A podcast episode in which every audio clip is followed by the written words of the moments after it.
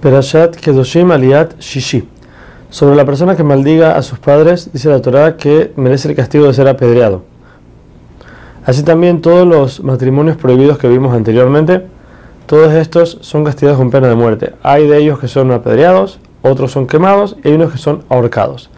Con excepción de la unión con la hermana, una mujer que está menstruando, la tía y la cuñada, que ahí solamente tienen caret. Todos los demás también tienen caret, aparte tienen la muerte, como veremos más adelante. Estas solamente tienen caret. Caret aquí se refiere a la Torah que morirán sin hijos. Y si ya tienen, entonces estos morirán en la vida de los padres. Ahora, sobre la unión entre una persona y un animal, la Torah obliga a matar a la persona y al animal. Este concepto lo vemos también en los lugares donde se hizo idolatría, donde dice la Torah que hay que destruir todos los árboles que, fueron servidos como tal.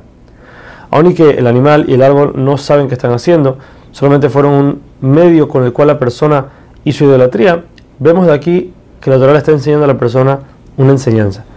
Le dice así, tú ves estas cosas de los animales, los árboles, que no hicieron nada, solamente fueron un medio para que la persona se tropezara para llegar a idolatría, con más razón una persona que incita a otra a pecar y a caer, con más razón, ¿cómo va a ser castigada?